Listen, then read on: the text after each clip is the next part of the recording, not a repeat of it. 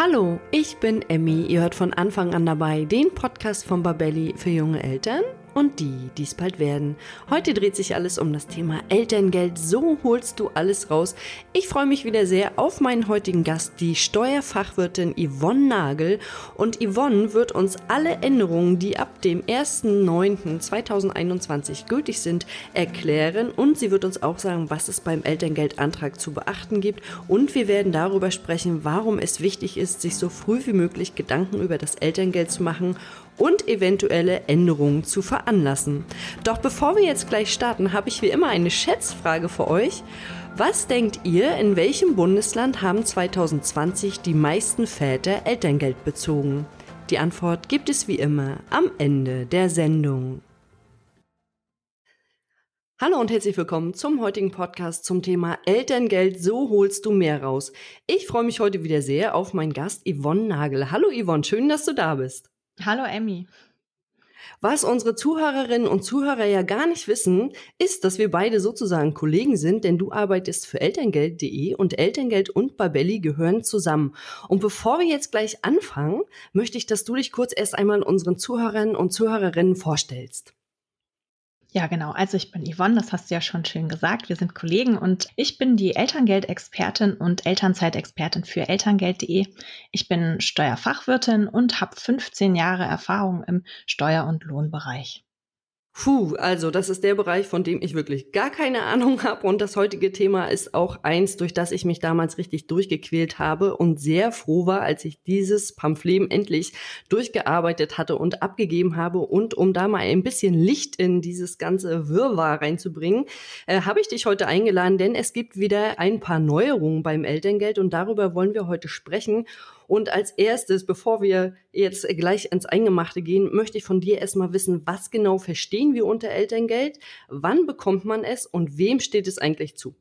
Genau, also Elterngeld ist eine sogenannte Lohnersatzleistung für Eltern von Säuglingen und Kleinkindern.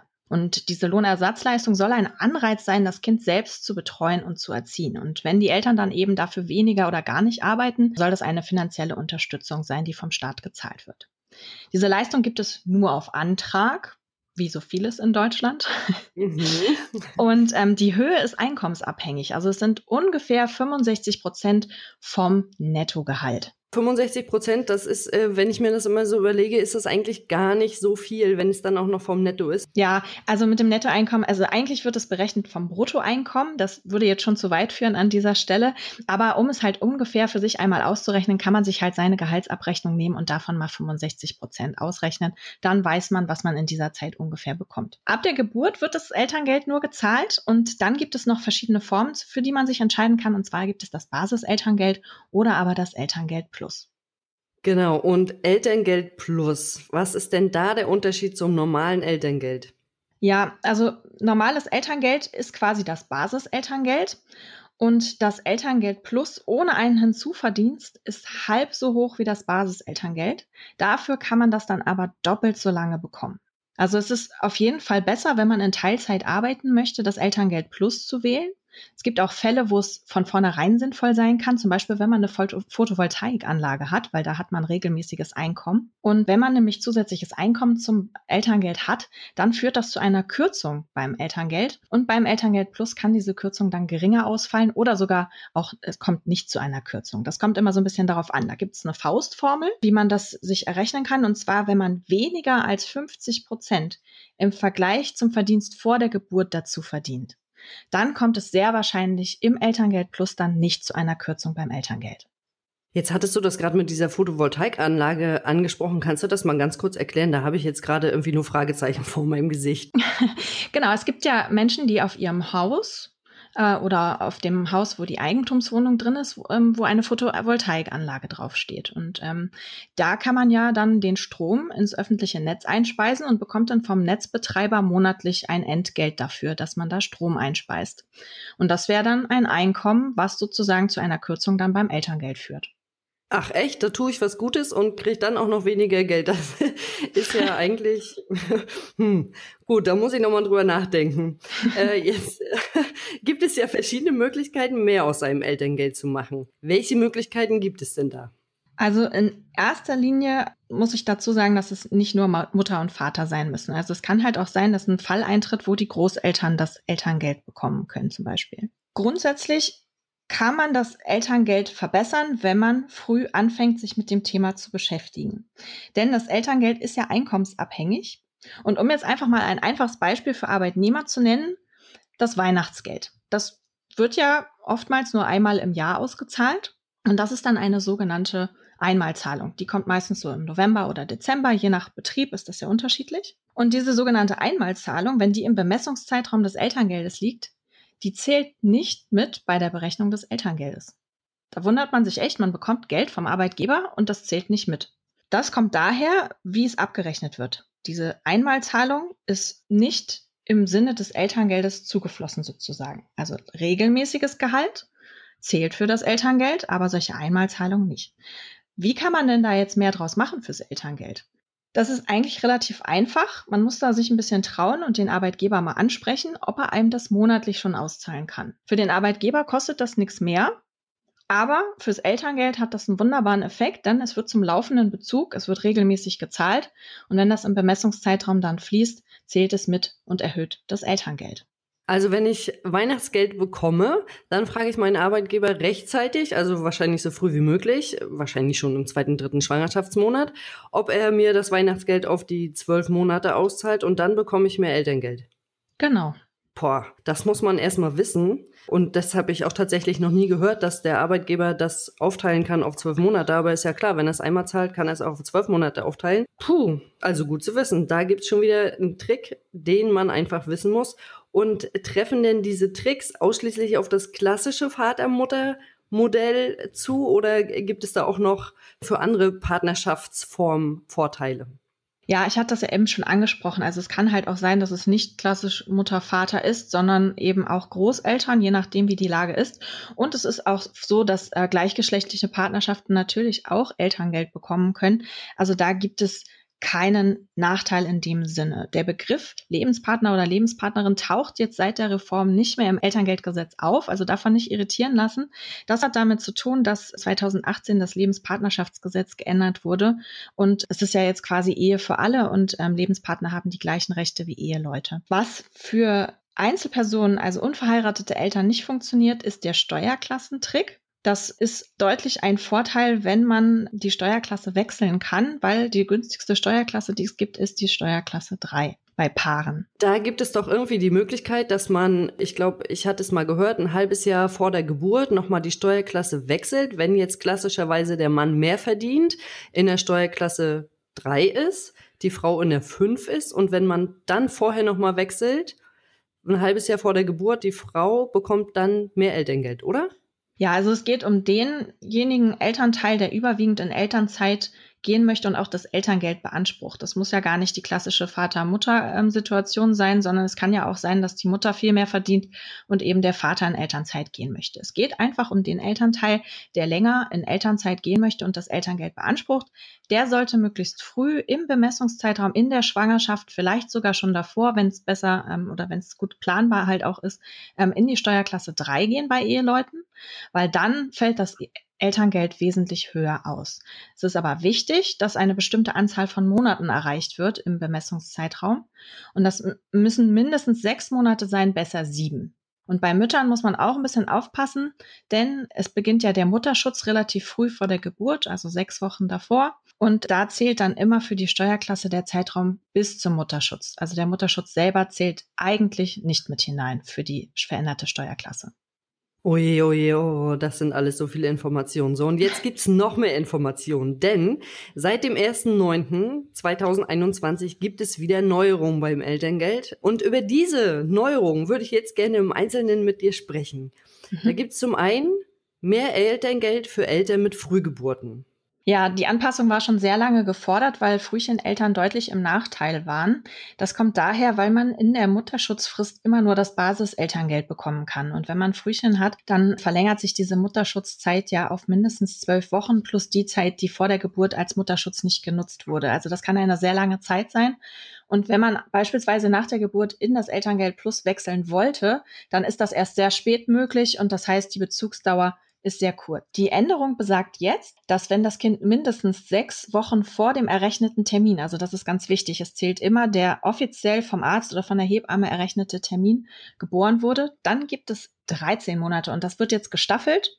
Wenn das Kind mindestens acht Wochen vor dem errechneten Termin kommt, dann sind es 14 Monate oder aber bei mindestens zwölf Wochen 15 Monate oder bei mindestens 16 Wochen zu früh 16 Monate Elterngeld. Also klassisch sind es ja zwölf Monate und die bekommen dann halt gestaffelt immer jeweils einen Monat mehr. Basiseltergeld. Genau. Und wenn ich dann, also nehmen wir jetzt mal diesen ganz schlimmen Fall, würde ich jetzt mal sagen, 16 Wochen zu früh ist ja wirklich sehr, sehr früh. Und dann hätte ich quasi 16, Anspruch auf 16 Monate Basiselterngeld und somit, wenn ich es dann teilen würde, hätte ich Anspruch auf 32 Monate Elterngeld plus. Ist das richtig? Mm, jein. Also das Problem ist halt, dass in der Mutterschutzfrist sozusagen immer Basiselterngeld genommen werden muss. Das heißt, du kannst es nicht eins zu eins umrechnen. Du müsstest halt immer von der Grundbezugsdauer, diese 16 Monate, müsstest du deine äh, Monate mit Mutterschutz abziehen, in denen du zwingend Basiselterngeld bekommst. Und auf die restlichen Monate, die kannst du dann mal zwei nehmen. Da hast du dann noch dein Elterngeld plus. Ah, okay. Aber das finde ich schon mal sehr gut, dass Eltern mit Frühchen da auf jeden Fall Vorteile rausziehen können, weil ich glaube, man ist ohnehin schon sehr belastet, wenn man ein frühgeborenes äh, Baby zu Hause hat und dann sollte man sich da nicht auch noch um das Geld Sorgen machen. Deswegen finde ich, das ist schon mal eine sehr gute Neuerung, die sich die Regierung da hat einfallen lassen. Und jetzt äh, gibt's ja noch mehr. Es gibt zum Beispiel auch die Absenkung der Verdienstgrenze. Richtig. Das zu versteuernde Ab Einkommen, das ist ja eine steuerliche Rechengröße, die ihr in eurem Einkommensteuerbescheid findet. Das darf nicht bei Paaren über 300.000 Euro liegen. Vorher waren das 500.000 Euro, aber jetzt wurde diese Grenze abgesenkt auf 300.000 Euro. Die gute Nachricht ist aber, für Alleinerziehende bleibt die Einkommensgrenze bei 250.000 Euro und es ist immer das Jahr vor der Geburt, wo diese Grenze eingehalten werden muss. Also Alleinerziehende haben 250.000 und Paare haben 300.000? Genau. Oh, das ist ja gar nicht mehr, gar nicht mehr so viel Differenz dazwischen sozusagen. Genau. Gut. Und es gibt noch was Neues. Es ist nämlich mehr Teilzeitarbeit möglich. Wie kann ich das verstehen? Mhm. Also es sind jetzt 32 Stunden Teilzeitarbeit möglich. Vorher waren es 30 Stunden. Das heißt, wir haben jetzt insgesamt zwei Stunden mehr. Und wenn man das über so eine Arbeitswoche verteilt, soll damit eine Vier-Tage-Woche erreicht werden können. Ah, okay. Und dann kann man quasi arbeiten gehen und bekommt trotzdem noch das Elterngeld dazu. Und das kann, soweit ich das gelesen habe, gilt es auch für beide Partner, oder? Ja klar, beide dürfen in Teilzeit arbeiten, aber das ist halt eben keine Pflicht. Das ist eine Option, die man ausüben kann. Also man kann auch Elterngeld Plus beispielsweise bekommen. Das ist immer so ein Mythos, dass man arbeiten gehen muss, um Elterngeld Plus zu bekommen. Das ist aber nicht der Fall. Okay, aber Elterngeld Plus heißt natürlich auch, wir bekommen nur die Hälfte vom Basiselterngeld. Deswegen ist der Anreiz natürlich groß, dann noch nebenbei arbeiten zu gehen. Genau jetzt habe ich hier auf meiner Liste noch stehen, es gibt einen Verzicht auf Ausklammerungstatbestände für Arbeitnehmer. Dieser ist wieder möglich. Das musst du mir mal ganz genau erklären. Mhm. Also da müssen wir noch ein bisschen präziser werden. Und zwar geht es um die Ausklammerung des Mutterschutzes. Der ist wieder möglich für Arbeitnehmer. Und zwar war das jetzt in der Zeit von 2018 jetzt bis zum 1.9.2021 nicht mehr möglich, auf die Mutterschutzzeit sozusagen zu verzichten. Allerdings nur in Bezug auf das Elterngeld. Da darf man nicht verwechseln, weil die Mutter darf ja zum Beispiel vor der Geburt auch entscheiden, ich möchte gar keinen Mutterschutz haben, ich gehe arbeiten. Diese Entscheidung, vielleicht auch nochmal ganz wichtig zu wissen, darf man auch, während man halt in diesen sechs Wochen noch arbeitet, jederzeit gegenüber dem Arbeitgeber widerrufen, wenn es einem dann doch zu schwer fällt zum Beispiel. Ähm, das finde ich immer ganz schön. Aber es gibt doch einige Mütter, die das mit in Anspruch nehmen. Was bedeutet das jetzt in Bezug auf das Elterngeld? Es kann ja sein, dass zum Beispiel dieser Steuerklassenwechsel Wechsel nicht rechtzeitig vorgenommen wurde. Das heißt, es könnte passieren, dass man jetzt bis zum Beginn des Mutterschutzes, also das zählt immer bis zum Monat vor dem Mutterschutz, dieser Bemessungszeitraum nur fünf Monate in der neuen Steuerklasse beinhaltet. Gebraucht werden ja aber sechs, damit die neue Steuerklasse gilt. Dann kann man jetzt entscheiden, dass man den Monat, in dem der Mutterschutz beginnt, zum Beispiel noch mit dazu nimmt, als Kalendermonat, den sechsten dann eben mit der neuen Steuerklasse, um für die gesamte Berechnung des Elterngeldes die Steuerklasse, die günstigere Steuerklasse, in diesem Fall dann die 3 zu bekommen. Dann müsste ich aber quasi arbeiten gehen und hätte diesen letzten Mutterschutz Monat nicht mehr, richtig? Nee, das ist genau das, was ich meinte, dass man da einmal unterscheiden muss. Du kannst einmal sozusagen gegenüber deinem Arbeitgeber entscheiden, ob du arbeiten gehen möchtest oder nicht. Und das andere ist einfach nur eine Entscheidung auf dem Papier gegenüber der Elterngeldstelle, dass du sagst, ich möchte bitte, dass ihr meinen Mutterschutz mit in meinen Bemessungszeitraum mit einklammert, damit ich halt dann meine neue Steuerklasse bekomme oder die andere Steuerklasse. Ah, okay, also es geht nur ums Papier. Oh, jetzt habe ich jetzt ist der Groschen gefallen sozusagen. Dabei ist aber noch eine Sache wichtig und zwar, ähm, das muss nicht unbedingt die beste Lösung sein, weil man muss immer ein bisschen bedenken, dass im Mutterschutz bekommt man ja nur den Arbeitgeberzuschuss zum Mutterschaftsgeld und das Mutterschaftsgeld der Krankenversicherung. Und das ist steuerfrei. Das heißt also, wenn man diesen Monat einklammert, könnte es auch sein, dass es nicht unbedingt viel günstiger ist. Da muss man unbedingt eine Vergleichsberechnung machen zwischen einmal Elterngeld mit der anderen Steuerklasse, also mit der ungünstigeren Steuerklasse, dafür aber alle Monate mit einem steuerpflichtigen Gehalt oder aber eben dann den Monat drei nehmen, bisschen weniger Gehalt und die günstigere Steuerklasse. Da sollte man sich vielleicht dann auch einmal eine Hilfe suchen. Also es wäre tatsächlich, du würdest quasi den Eltern raten, einmal vorher alle Möglichkeiten durchzurechnen und zu gucken, wo bekommen sie wann mehr Geld. Ja, auf jeden Fall. Also das mit der Steuerklasse ist schon ein echt wichtiges Thema ähm, und das kann halt eben gerade bei Eheleuten eine sehr große Rolle spielen, das Elterngeld zu erhöhen. Ja, klar, wenn die äh, Verdienst, Verdienste auch so weit auseinandergehen, dann sollte man da nochmal gucken, wer in Elternzeit geht, ne? wer auf jeden genau. Fall das äh, Geld bekommt und äh, wie die Steuerklassen verteilt sind. Hui. Okay, und jetzt gibt's noch was ganz Neues. Und zwar gibt's einen Partnerschaftsbonus. Was kannst du uns denn dazu sagen? Ja, den Partnerschaftsbonus, den gab's ja auch vorher schon. Der war aber relativ unbeliebt. Und der ist jetzt viel, viel flexibler geworden. Also der Partnerschaftsbonus, um das vielleicht einmal grundlegend noch zu erklären, sind noch einmal bis zu vier zusätzliche Monate mit Elterngeld plus. Und jetzt kommt das Besondere daran für beide Elternteile. Es ist weiterhin so, dass es aufeinanderfolgende Monate sein müssen. Also ihr müsstet dann sagen, in welchen der Monate, also vier Monate, das sein sollen, aufeinanderfolgend. Aber neu ist, dass ihr auch gleich von vornherein sagen könnt, ihr möchtet nur zwei Monate nehmen oder eben drei Monate. Vorher waren das zwingend immer vier Monate, die beantragt werden mussten. Das heißt also, es müssen mindestens zwei sein, aber es können eben auch drei oder vier sein. Bedingungen gibt's natürlich auch wieder dafür. Das gibt's nicht einfach so. Und zwar müssen beide Elternteile gleichzeitig zwischen 24 und 32 Stunden und jetzt kommt's im Lebensmonatsdurchschnitt arbeiten. Das heißt, es gilt nicht der Kalendermonat, sondern der Lebensmonat. Machen wir einfach mal ein Beispiel. Angenommen, die Eltern be beantragen vier Monate und dann arbeitet ein Elternteil in einem dieser Monate 35 Stunden statt 32 Stunden. Nach dem alten Recht war jetzt alles hinfällig, alles musste zurückgezahlt werden aus diesen vier Monaten für beide Elternteile. Und jetzt für Geburten nach dem 1.9., das ist ganz wichtig, nur für Eltern von Kindern, die nach dem 1.9.2021 geboren sind, muss nur dieser eine Monat von beiden Elternteilen zurückgezahlt werden. Ist das nicht klasse? Also ich finde, diese Regelung, das hat sich wirklich gelohnt. Ja, das hört sich doch ganz gut an. Und ich habe auch gelesen, wenn jemand krank wird von den beiden Eltern in den vier Monaten, dann muss das auch nicht zurückgezahlt werden. Da ist auch irgendwas neu, ne? Das wird dann trotzdem anerkannt oder was hatte ich da gelesen? Jein, also es war schon immer so, wenn Härtefälle auftauchen, dass auch dann dieser Partnerschaftsbonus einer Person weiterhin gewährt werden kann. Das ist dann aber wirklich nur in Härtefällen der Fall. Also zum Beispiel, wenn jetzt plötzlich ein Elternteil verstirbt oder aber ein Elternteil schwer erkrankt und das Kind halt nicht selbst betreuen und erziehen könnte, dann wird der Partnerschaftsbonus in dem Fall weiter gewährt. Aber mit der neuen Regelung kommen wir da ja sozusagen gar nicht mehr hin, weil nicht mehr zwingend diese vier Monate erfüllt sein müssen. Also da ist quasi ein Sicherheitsnetz eingebaut, dass man auf jeden Fall, wenn man die Voraussetzungen nicht vier Monaten erfüllt, sondern nur an drei, dass man diese drei Monate eben behalten darf.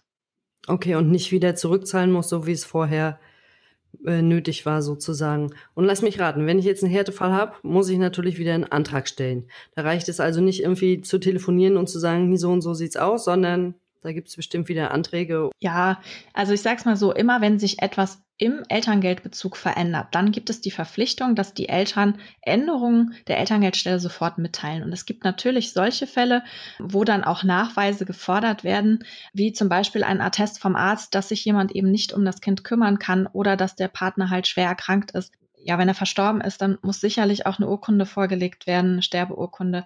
Aber wir wollen ja gar nicht mal vom schlimmsten Fall ausgehen. Aber es ist immer wichtig, mit der Elterngeldstelle auch in Kontakt zu bleiben, wenn etwas passiert und auch wenn sich was verändert. Wenn man halt angegeben hat, dass man arbeiten geht und nun doch nicht arbeiten gehen kann oder möchte.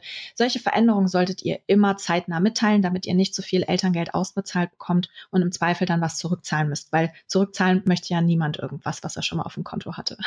Nee, das wäre tatsächlich auch Worst Case und vielleicht hat man das im Kopf ja auch schon verplant, was man sich davon kaufen möchte oder auch fürs Kind kaufen möchte, weil letztendlich ist das Geld ja auch dafür da, um das Kind zu versorgen. Ja. Jetzt äh, haben wir über diese ganzen neuen Regelungen gesprochen und ich hoffe, dass wir so ein bisschen Licht ins Dunkel bringen konnten. Und hast du denn noch Tipps und Tricks, die du Eltern mit auf den Weg geben möchtest? Ja, du hast es eigentlich anfangs schon gesagt. Es ist wirklich wichtig, den Antrag früh vorzubereiten und sich auch mit diesem wirklich unliebsamen Thema Papierkram zu beschäftigen die nötigen Unterlagen, also es ist ja auch nicht nur das Antragsformular und sämtliche Anlagen, also je nach Bundesland variiert das ja auch nochmal. Man muss ja auch noch Nachweise einreichen, Gehaltsabrechnung, wenn man selbstständig ist, eine Einnahmenüberschussrechnung, Steuerbescheide und so weiter. Bis man das alles so zusammengesucht hat, vergeht ja auch meistens ein bisschen Zeit. Und das ist schon mal wichtig, wenn man das vorher sich so zusammensucht, dass man im Zweifel, wenn das Kind auf der Welt ist, dann nur noch das Geburtsdatum einträgt und halt die Geburtsurkunde dazulegt und das einreichen kann. Dann ist auch alles stressfrei, sage ich mal, und dann schiebt ihr den Ball zur Elterngeldstelle und dann müssen die das bearbeiten. Und dann kommt es, wenn ihr das alles vollständig eingereicht habt, auch ganz selten nur noch zurückfragen und der Antrag wird schneller bearbeitet. Und sich wirklich früh zu kümmern, ich habe es ja auch angesprochen, wie zum Beispiel mit dem Thema Elterngeld und ähm, Weihnachtsgeld. Wenn ihr halt früh euch um das Elterngeld kümmert, habt ihr auch noch Chance, was zu verändern, euren Arbeitgeber anzusprechen oder eben äh, vielleicht noch einen Minijob aufzunehmen. Also das sind so die wichtigsten Dinge, dass man in dem Bemessungszeitraum schon die Weichen für das spätere Elterngeld stellt. Also der Bemessungszeitraum ist ganz wichtig und was auch ganz wichtig ist, früh kümmern. So, jetzt waren wir gerade noch bei Tipps und Tricks, die du Eltern mit auf den Weg geben möchtest, weil du gibst ja auch selber einen Elterngeldkurs. Vielleicht kannst du denn dazu noch mal was sagen.